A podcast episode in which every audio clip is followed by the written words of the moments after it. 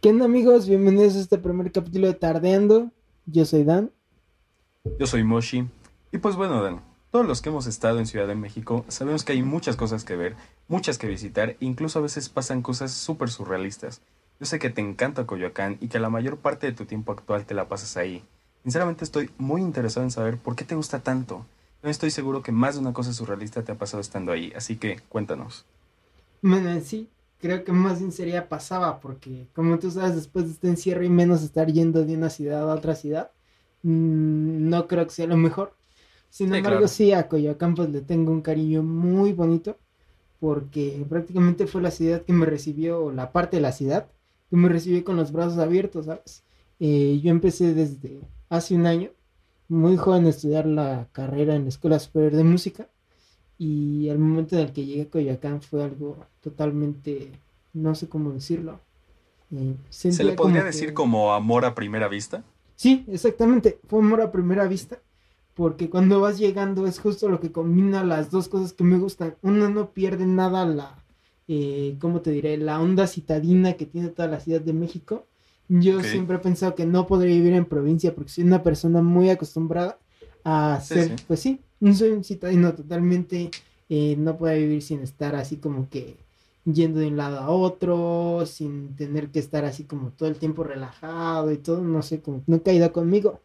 Pero Aparte a la que en ciudad siempre es más fácil moverte, ¿no? No es tanto Sí, como en exactamente. De hecho, por ejemplo, tan solo nosotros en el Estado de México, ¿cuánto te gastas por ir así tantito, así cerquita a otro lado? ¿Y cuánto no te va a costar el trabajo? Ahí es súper fácil, cinco pesos el metro y llegas. Sí, sí, Pero también a la vez Coyoacán guarda su otra esencia. eh, es muy sabido que tantos músicos, escritores, pintores, eh, bueno, por mencionar a Frida Kahlo y todos ellos, vivían en Ujú. Coyoacán y pues sí se siente toda esa, eh, ¿cómo decirlo?, atmósfera intelectual, que fue lo que me hizo enamorarme de Coyoacán. Eh, yo nunca he considerado como tal un amor, así, un primer amor, la verdad pero hay cosas a las que sí le he agarrado pues lo más parecido a un primer amor y Coyoacán es justamente una de esas, ¿sabes? Pues es que no sé cómo describirlo y menos por la emoción de este primer capítulo, pero lo que sí te puedo decir es de que en el momento que yo llegué y empecé a pasear por las calles, porque una cosa es simplemente como cuando estoy haciendo los registros del examen y todo. Sí, que sí, nada una cosa es visitar, a otra ya es estar siempre, ¿no? el, ajá, el momento en el que empiezo a visitarlo más y literalmente yo tengo una especie de cosa que cuando voy y sé que voy a estar mucho tiempo en un lugar, pues empiezo a recorrer sus calles, ver así como que hay y todo. Y no sé, como que sentí una atmósfera, un ambiente muy bonito. Aparte de que en Coyoacán, no me dejarás mentir, es una de las partes de la ciudad que más conservan su esencia antigua, que más conservan esa parte como antigua de la ciudad y las hace muy bonitas visualmente. Mm, totalmente, de hecho, no sé, eh, bueno, tú también has ido bastante y todo. Sí, pero te puedes imaginar que el centro es una combinación muy chistosa porque son edificios totalmente de épocas virreinales, coloniales, sí, justamente. pero a su vez si te vas tantito a las afueras del centro, pues ves centros comerciales y cosas así. Me gusta mucho esa esencia, también la primera vez que vas a los viveros, a la cineteca, Sí, sí. eh, nada, es totalmente una experiencia. Más aparte que a mi escuela le tengo un cariño muy grande. Entonces Claro. yo creo que es más eso lo que me hace querer bastante Coyoacán. Y digo, también me ha pasado como siempre de todo. Nunca me ha pasado nada malo.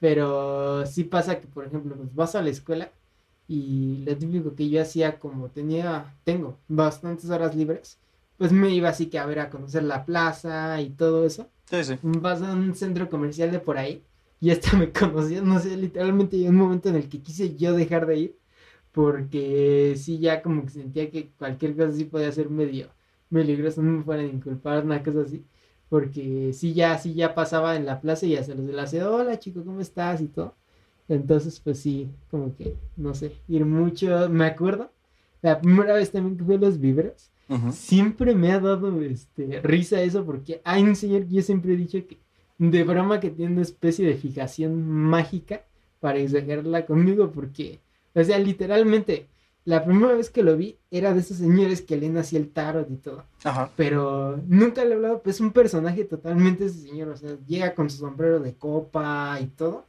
Y me acuerdo que yo estaba en los viveros explorándolos y todo, y empecé a ver así como un camino con hojas de papel así, bien rascuacho. Y así, al puro, me las empecé a seguir. Y así en una banquita bien desolada y todo, decía, se, se lee el tarot gratis y ahí está el señor con su sombrero. Ajá. Y pues obviamente yo no soy muy creyente de esas cosas, la neta. Sí, sí. Entonces nada más fue así como de, pues, ah, órale, qué padre. Y ya, así caminando, después al poco tiempo de eso, seguía pues frecuentando los viveros y pues me los seguí encontrando. Y llegó un momento en el que me aburrió. La neta me aburrió Pues sí, totalmente estar en sí, los sí. viveros. Ya los conocía muy bien. Entonces empecé a ir a otro lado, eh, a la cineteca. Y Ujú. también otra vez como a las dos idas de la cineteca me lo encontré ahí Ajá. en una otra banquita. y la primera vez fue así como de, "Ah, esto debe ser coincidencia. La Pues- tercera donde de plano sí ya me da un buen de risa. Ajá. Es porque, bueno, también eh, como músico yo tengo otros tipos de chambas, no solo tocar, también eh, eh, me dedico a hacer, pues, producir canciones, Sí, sí. hago soundtracks últimamente y eso. Y entonces, pues lo más cómodo que me quedaba era irme a trabajar a una cafetería que está por ahí. Eh, no voy a decir su nombre, pero pues todos saben que es la verde. Ok. sirenita. Sí, sí, sí. y ahí estaba, literalmente, este, hay un corto que de hecho en esta semana que están escuchando ya está el tráiler en YouTube. Es un corto de un buen amigo, eh, Bigman Ortigosa, y está súper padre. Y prácticamente podría decir que el soundtrack de ese corto me lo eché en ese Starbucks, la neta. Pero llegó un momento en el que ya iba tanto. Y a los pocos días de que pasó eso, yo creo llevaba una semana. Y un día voy saliendo y me fijo lentamente. Y el mismo señor ahí andaba en una banquita del Starbucks Ajá. leyendo el tarot. Pero eso fue lo más surrealista que he visto. Eh, voy a buscar una foto. Ok. Mm, No sé si la podemos poner en algún lado. Sí, sí, se puede poner en tal cual. El señor, imagínate, traía su iPad y era el, no era un iPad así cualquiera, era el Pro. Ok. Y ese lo tenía en la mesa y tenía una especie de tarot virtual con las cartas. Ok, o sea, ni siquiera lo hacía de forma tradicional, ya era digital. No, o sea, en ese momento yo dije, ya estamos en el siglo XXI, así traía el iPad y te digo, era el iPad Pro. Hasta se y traía modernizaron. sus cartas. Sí, o sea, yo dije, ¿qué onda con los Coyoacán? Sí, Este, sí, sí. Y así, tal cual en el tarot, ahí estaban sus cartas virtuales, obviamente, y todo. Sí, sí. Y no sé, en ese momento fue cuando dije, ay, no manches, que surreal es Coyoacán. También me ha pasado de que encuentras las típicas cosas así, puestecitos, librerías y todo, que están súper escondidas. Ajá. Había una que me gustaba mucho, que era literalmente así un garage. Y te puedes encontrar libros desde 10 pesos, 20. Ajá. Y muchos de ellos estaban hasta así, se veía que ya estaban despastados y todo. Sí, libros bastante pero, viejos. ¿no? Ajá, pero te encuentras un buen de joyas. Yo me acuerdo que me compré un libro súper padre ahí y me dejó reflexionando bastante. Era ensayo sobre la ceguera de José Saramago, que justamente ahorita con lo de la cuarentena va muy ad hoc. Eh, yo sí recomiendo que lo lean. Pero bueno, pues creo que ya no es mucho de eso. Si quieres, después te llevo. Ok, todavía no, ¿Y todavía no. Me gustaría saber eh, qué parte de Coyoacán que hayas visitado, ya sea mucho o poco, tú crees cuál es tu favorita. Mm, totalmente hay dos. La primera es mi escuela, el plantel de Fernández Leal, que está en a dos cuadras, pues en Fernández Leal, a dos cuadras del centro. Sí, sí. Pero la otra, la que tengo mucha fascinación, pues yo creo que es más por la nostalgia que nada es, ah, pues, no sé, me dejas pensando la neta porque te podría decir que el centro de Coyoacán, pero en sí el centro de Coyoacán, si lo ves como cualquier centro de cualquier pueblo, no es como que digas, ay, qué fascinación y todo. Si estás de turista, sí, pero ya después cuando lo conoces, pues no, o sea, dices qué chido, aquí hay un buen de cosas para comprar, hay un buen de tienditas de cosas raras. Hay un buen de chamacos vendiendo pulseras y de gente queriendo colectar para sus cosas. Sí, sí. Pero no, no, creo que lo descartaría más bien. El segundo lugar que te diría es eh, la plaza, que empieza con Noah y rima con Cis. Ok. Pero es más por la cuestión sentimental, porque te digo, o sea, yo un momento en el que ya la conozco de memoria y todo. Y no sé, o sea, me da un, un sentimiento muy bonito. Eh, otro lugar en el que me gusta bastante estar es en los estudios Chirubusco. Esta anécdota siempre la hago así de emoción, como que la voy a contar y se me olvida. Ok. Pero hubo una serie en Netflix que salió hace unos meses. Ujú. Y me acuerdo perfectamente que la empecé a ver porque veía así que le hacían mucho, eso así que mucho mame en Facebook. Ajá. Y la quise empezar a ver. Y en ese momento, pues sí se me hacía como que, no sé, una rosa de Guadalupe cualquiera. Ok. Pero había varias cosas que se me hacían conocidas.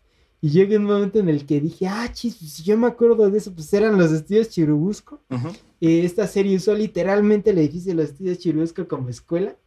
Y yo recuerdo, o sea, yo me acuerdo que hasta llegué a ver que filmaban la serie y todo. Pero como es muy seguido verlos filmando ahí, eh, no, yo dije, ah, pues otra cosa ahí, cualquiera. Y es bien chistoso porque incluso un amigo y yo estamos seguros que debemos de tener ahí algún cameo porque llegamos a ver varias de esas escenas cuando las filmaban. Ajá. Y en algunas hasta nos decían, pásense pero no ven a la cámara. Y no sé, la neta. Pero tú, ¿qué nos puedes contar? Porque yo sé que tienes bastantes lugares, por mencionar algunos. Ajá. Pero hay uno en el que tienes una anécdota bastante particular que me gusta y que nunca más quiero contar completa. Que es Chapultepec. Ok. ¿Qué nos puedes decir de Chapultepec? Chapultepec. Una zona que le tomé mucho aprecio, mucho cariño, ya que pues tú sabes y alguna gente, alguna más gente que llega, que llegue a escuchar esto, sabe que pues yo estudié en, en Vocacional 4, que se ubica en tercera sección de Chapultepec, literalmente al lado, al otro lado de la avenida. Entonces, Sí. a la hora de ir a esta escuela me quedaba realmente, realmente cerca cualquier zona de Chapultepec, primera, segunda o tercera sección. Una de las historias más surrealistas que tengo, yo creo que a mucha gente que ha ido a esta parte de, de la tercera sección le ha pasado, es yendo a la casa de la tía Toña. Es toda una experiencia ir a la casa de la tía Toña Ay, sí. ya que es pues una leyenda, pues no viviente, pero sí física de Chapultepec. Para llegar realmente no está lejos, porque nada en la ciudad está lejos, siendo sinceros. Pero desde mi escuela a lo mucho son 800 metros directos, pero todos sabemos que en esa zona es muy barrancosa, montañosa y donde hay en ciertas zonas un bosque un poco pues profundo, por así decirlo. Alguna vez con una persona, pues me llegué a aventurar nada más por la anécdota, se podría decir.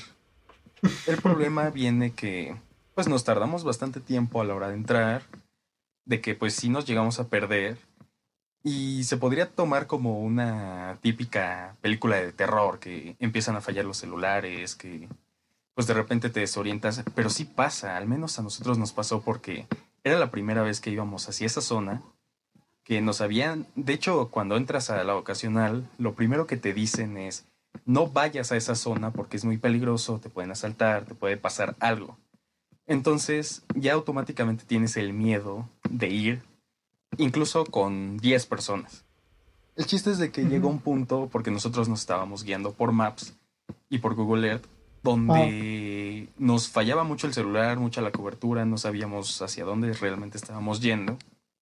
El chiste es de que en cierto punto, ya no muy lejos de la casa, pues hay unos caminos bastante bonitos porque son bastante bonitos, pero llega un punto donde vemos una camioneta, una suburban polarizada, que pasa muy cerca de nosotros y a los pocos metros se frena. Obviamente, hay cosas que, o sea, en ese momento tu instinto de supervivencia te dice, corre. Entonces, ¿qué hicimos nosotros? Nos metemos al bosque. Un pésimo error, pero pues quizá nos podían matar, ¿sabes?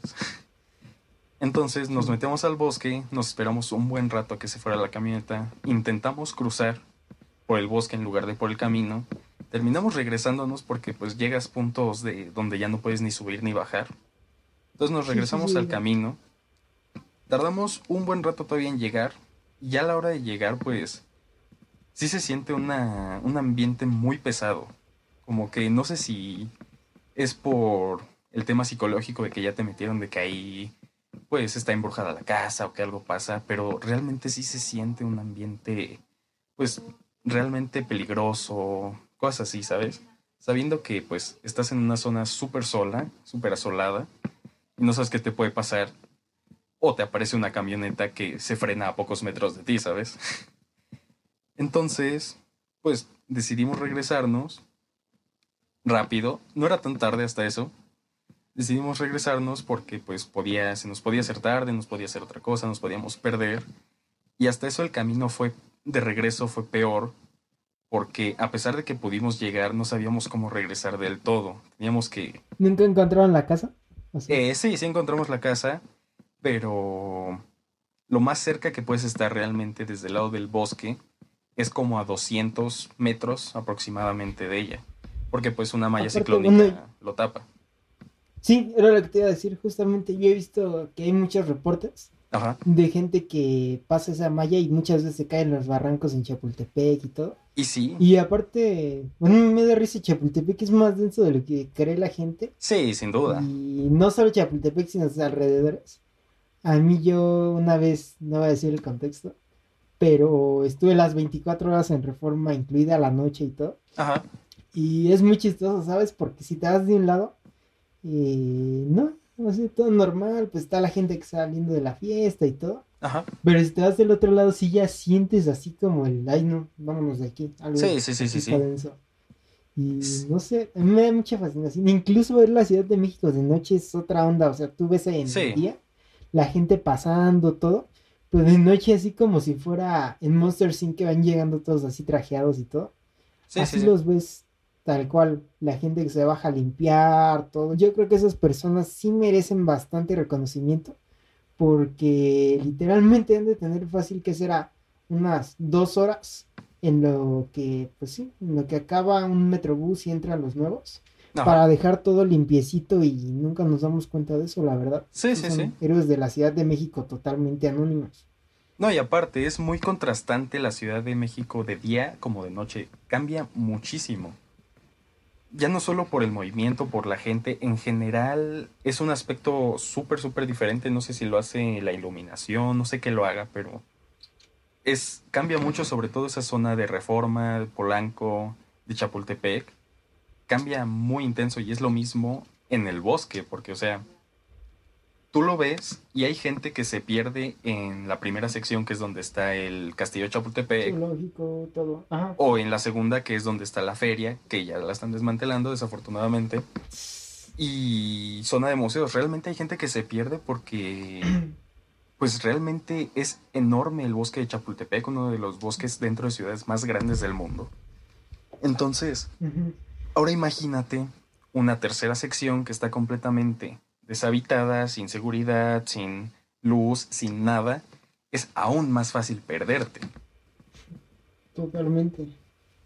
Pero entonces, esa vez, ya cuando veníamos de regreso, ah, bueno, quería agregar de que hay mucha gente que de hecho se han encontrado muchos cadáveres de chavos, de mujeres, realmente de todo que en los barrancos se han muerto. No es lo que te decía al principio casi. Porque algo que pasa, que te lo puedo decir por experiencia, es que cuando estás subiendo como esas montañas, no te das cuenta que de repente hay una caída de al menos 10, 20 metros y sin problemas te puedes caer ahí, matarte o dañarte bastante, ¿sabes? Pero entonces esa vez estuvimos en la casa un rato, no más de 10 minutos, la vimos. Lo curioso es que si pones atención logras ver movimiento dentro de la casa cuando pues se supone que está vacía, se supone. Porque pues hasta en Google Earth puedes ver que hay coches adentro. Y eso pues se supone que no debería de ser, ¿no? Sí. Pero entonces, a la hora de regresar, no era tan tarde, pero por ser árboles, por haber tanto árbol alto y denso, pues es muy fácil que como que se oscurezcan ciertas partes o como que se nuble la vista, en, que haya neblina, pues. Entonces de regreso fue peor porque volvió a pasar lo mismo de que fallaban los celulares, de que de repente no te agarraba la ubicación, los datos, entonces era peor. Y pues una, uno viniendo con una persona, pues sabes que pues se tienen que cuidar entre sí, pero tú que tienes que cuidar también de la otra persona. Y pues sí es una carga de que no sabes qué puede pasar, no sabes qué le pueden hacer, no sabes qué les puede pasar por algún accidente. Entonces lo que quieres es salir lo más rápido y yo creo que de los peores errores que puedes tener es entrar en pánico Porque entras en pánico, te bloqueas, no sabes qué hacer, terminas dando vueltas, terminas profundizándote más. Porque sí llegó un punto donde prácticamente nos acercamos hacia relativamente cerca del Panteón Dolores, que es un panteón enorme. Y si te pasas del otro lado, o sea, del lado que daría como hacia Lomas, está aún peor esa zona del bosque, entonces no sabes ni en dónde estás. Sí, sí, no. no. Y bueno, o sea, yo sé que ahí tú mismo lo dices, venías con alguien, pero creo que ahí aplica perfecta la frase de que el mejor momento o el momento donde más reflexionas es cuando estás solo contigo Sí, mismo sin duda. y en- pues sí, de alguna forma en ese momento contaría bastante eso, porque estando solo en un bosque donde casi siempre la gente sale eh, o no sale, mejor Sí. dicho, te pones a reflexionar muchas cosas desde el que hice, todo lo que pasaba. sí, sí. Y no sé, o sea, yo contadas veces he entrado a esa sección de Chapultepec, pero de por sí también no es como que Chapultepec sea el lugar con el que todas las veces hemos crecido, porque siempre creemos que Chapultepec es el zoológico, Ajá. el castillo, ya. la feria y los museos, Sí. ajá, pero siempre se nos olvida que también tiene sus zonas bien densas y Sí, sí, todo. sí. Y a mí me da bastante risa porque, bueno, eh, los dos somos mexicanos para ponerlos en contexto. y en el Estado de México tenemos la mayoría una especie de fascinación por la Ciudad de México. Sí, claro. Eh, casi, casi siempre he dicho que el ciclo de vida de un mexiquense es naces, creces, tratas de salir del Estado de México a la Ciudad de México, ya te reproduces, probablemente en algún punto terminas regresando y mueres, pero siempre, siempre, yo creo, pues tú lo recuerdas, desde que salimos de la secundaria, todos nos queríamos ir a la Ciudad de México a Sí, sí, sí, estudiar claro. y todo. Y en ningún momento, bueno, hay sus excepciones. Yo, eh, tontamente, pues sí, fui una de ellas. Pero nadie en su vida, a menos que sea una escuela particular, va a decir, ah, yo me quiero quedar a estudiar en el Estado de No, México", no, nadie. Porque a final de cuentas, ajá, no, tú buscas la aventura a final de cuentas. Sí, sí, sí, obviamente. Y aparte, uno fuera de la ciudad, yo creo que ya no solo para los del Estado de México, yo creo que para muchos de otros estados, la Ciudad de México es como un modelo a decir, yo quiero superarme y llegar a poder vivir ahí porque pues, sabes que ahí hay oportunidades, facilidades, en general es una oportunidad de las más grandes que se puede encontrar en México. Entonces yo creo que es como una meta de muchos a lograr llegar ahí, ¿sabes? Sí, eh, bueno, es que en sí yo siempre he pensado que cada estado tiene alguien a quien envidiarle menos la Ciudad de México, porque incluso eh, si te das cuenta, los mismos de Monterrey, que aparentemente es una ciudad que muchos consideran más desarrollada que la Ciudad de Sí. México, siempre están envidiando quererse ahora ellos ir hacia Estados Unidos, eh, en provincia casi siempre envían ir a la Ciudad de México, y una prueba de eso es en mi escuela que está lleno de foráneos que si a alguno de ellos les preguntas, oye, ¿no te hubiera gustado quedarte a estudiar allá? Te van a decir no porque esta es una mejor Sí, opción. sí. Y bueno, ahí es donde también se mide un poco los deseos que tiene cada persona, que al final de cuentas son muy respetables, yo digo. Y es que a fin de cuentas, si te das cuenta, donde están las mejores universidades son los estados principales o más grandes desarrollados económicamente de México, que son Ciudad de México, en algunos casos Querétaro, Guadalajara y Monterrey. De ahí en fuera es muy difícil que encuentres una universidad al nivel de estas ciudades. Entonces, pues, por eso justamente decía de que para muchos es como un modelo de yo quiero estar ahí, ¿sabes? Sí, sí, entiendo perfectamente. Y esto pasa porque yo lo he visto con gente de Monterrey, eh, que aún estando en una ciudad donde puedes desarrollarte muy bien, prefieren venirse a la Ciudad de México por la cantidad de oportunidades que pues siempre te va a ofrecer la ciudad principal de un país, ¿no? Es que también todo es muy céntrico. Justamente. Pero bueno amigos, regresando al tema Chapultepec, para cualquier gente que quiera entrar, siempre vaya conociendo un poco ya cómo es, conociendo un poco ya cómo es moverse y no se metan ciegamente al bosque donde no conocen, donde no sabes qué puede pasar, porque pues sabiendo cómo es la Ciudad de México, que aún estando en una zona transitada te puede pasar algo malo, pues en una zona como esa tan sola es peor, a pesar de lo bonito que es Chapultepec y las bonitas experiencias que te puede dar ya no solo ir a museos, ir a sus parques, ir a todo lo que realmente puedes ver ahí. Mm, y de hecho, no solo eh, Chapultepec, en general la ciudad. Me da risa mucho algo que me pasó con un amigo que es de Yucatán. Ajá. él pues se va a venir a vivir a la Ciudad de México justamente por la universidad.